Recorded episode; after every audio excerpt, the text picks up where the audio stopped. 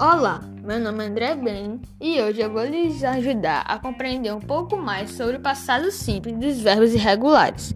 Sabe-se que os irregulares verbos geram dúvidas entre os aprendizes de língua inglesa.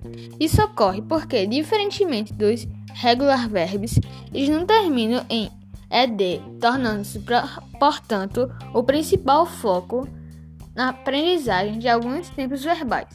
Com uma terminação variada, os irregular verbs em inglês têm a vantagem, em relação ao português, de serem flexionados apenas uma vez, ou seja, a sua forma é a mesma para todas as pessoas.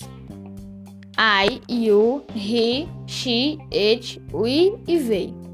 Também é necessário saber que cada um tem sua forma única de se flexionar. Então devemos conhecer todos os verbos e suas formas flexionadas individualmente.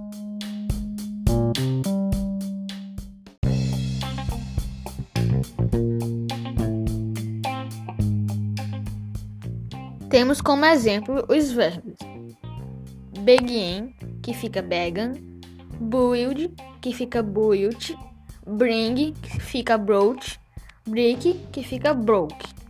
Mas como não existe uma regra para os verbos irregulares, o verbo bet continua bet. Alguns exemplos são: I began to study better. Eu comecei a estudar melhor. I made a bet with my brother.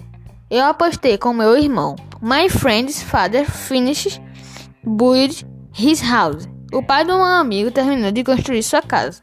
My mother bought clothes. Minha mãe comprou roupas. The vase broke o vaso quebrou. E esse foi o meu vídeo. Espero que tenha ajudado a aprender mais sobre os verbos irregulares do passado. Bye bye!